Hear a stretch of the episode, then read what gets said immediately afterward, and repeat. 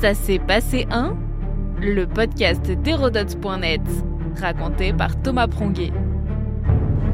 Ça s'est passé un 2 décembre 1804, le sacre de Napoléon Ier.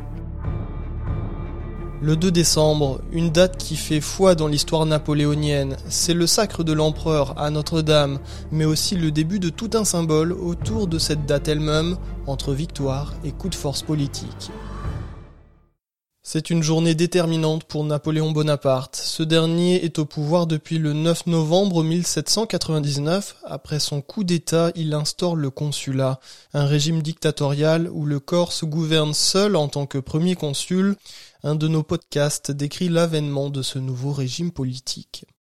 Le 2 décembre 1804, dans un froid glacial, les Parisiens se préparent. Napoléon va être sacré empereur, un nouveau coup de force du général afin de réaffirmer son pouvoir en France, mais aussi dans le concert des nations. De nombreux Français sont d'accord, ils y voient le moyen d'empêcher le retour de la monarchie et de la dynastie des Capétiens, les anciens députés de la Convention et tous ceux qui ont acheté des biens nationaux ou se sont enrichis pendant la Révolution souhaitent le sacre de Napoléon. En ce sens, le Senatus consulte du 28 Floréal en 12, le 18 mai 1804, confie déjà le gouvernement de la République à l'empereur des Français.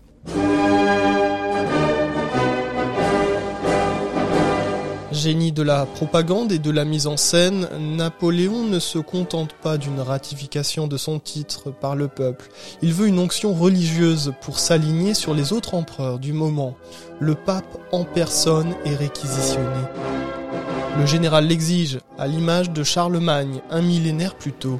VII se prête à la mascarade avec l'espoir d'obtenir un arrangement sur le concordat. Ce 2 décembre, très tôt, dès 7 heures du matin, les premiers invités se pressent à l'intérieur de Notre-Dame de Paris. La cathédrale est comble, la neige recouvre Paris. La cérémonie, elle, ne commence qu'à midi. Elle va durer près de 3 heures. Un sacre quelque peu brouillon, diront certains commentateurs de l'époque, dénué de spiritualité ou de recueillement. Pissette donne l'onction à Napoléon et Joséphine, qui devient impératrice. Après la messe, il bénit les emblèmes impériaux, l'anneau, l'épée et le manteau. La France a son empereur, le peuple et l'armée considèrent le sacre sans enthousiasme ou avec ironie. La date va faire foi dans l'histoire napoléonienne. Un an plus tard, Napoléon Ier triomphe à Austerlitz face à Alexandre Ier, tsar de Russie, et François II de Habsbourg-Lorraine, empereur d'Autriche. Bien plus tard, pour marcher dans les pas de son oncle, c'est aussi un 2 décembre, mais 1851 cette fois, que Louis-Napoléon Bonaparte réalise son coup d'État.